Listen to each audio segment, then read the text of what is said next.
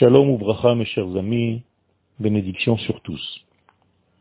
Dans la paracha de Veigash, nous parlons donc de la dispute entre les frères et de leur réconciliation.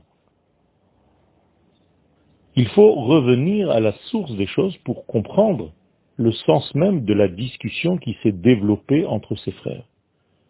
Lorsque nous parlons de l'éternel, béni soit-il, nous ne pouvons pas le définir, car définir l'éternel, c'est déjà le limiter.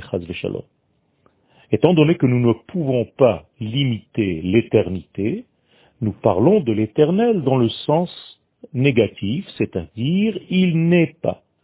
Il n'est pas fini. Ensof.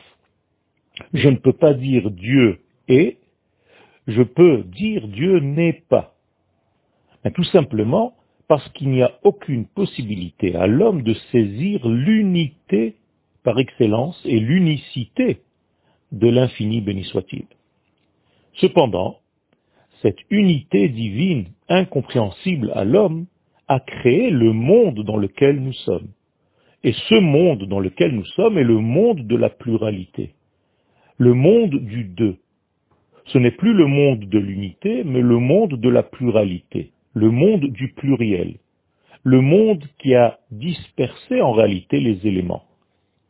Et chacun de nous a un vêtement différent pour contenir une parcelle de cette infinité divine qui circule et se dévoile dans notre univers.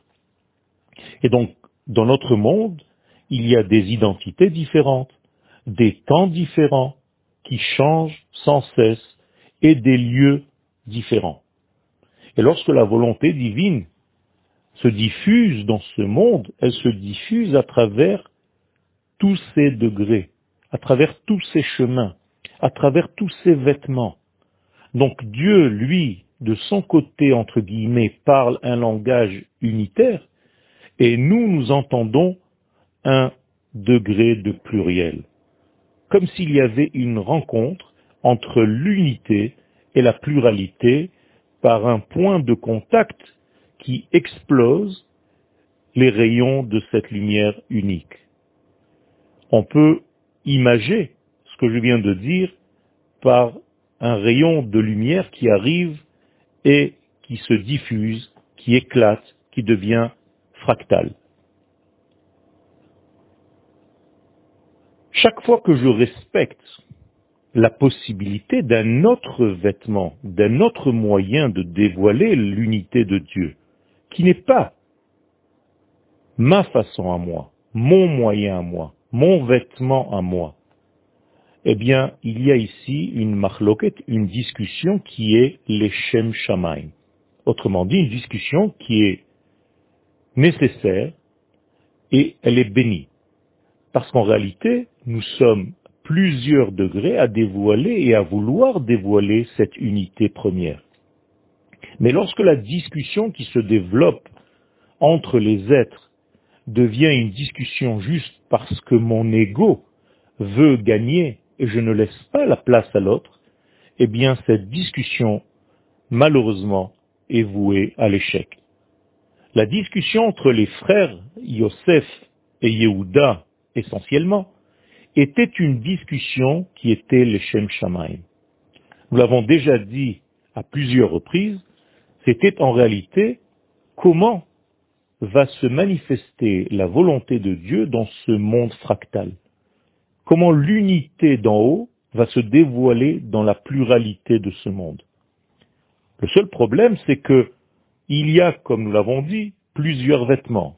Et d'une manière générale, il y a douze vêtements qui correspondent aux douze tribus d'Israël.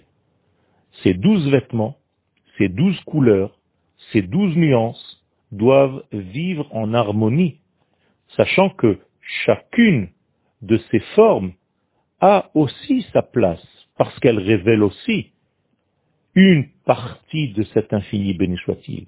Donc non seulement nous sommes nécessaires tous dans cette réception de lumière unique, mais en plus de cela, nous nous complétons les uns les autres parce que nous ne pouvons pas seuls dévoiler cette lumière. nous sommes par définition dans un monde fractal.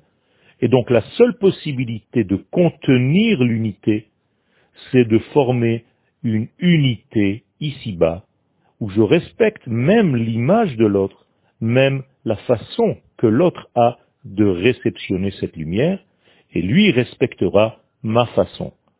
Ainsi, nous sommes dans ce qu'on appelle une shlemut, un shalom, qui ne veut pas dire juste fiche-moi la paix, mais hashlama, je te complète et tu me complètes. Yom Tov.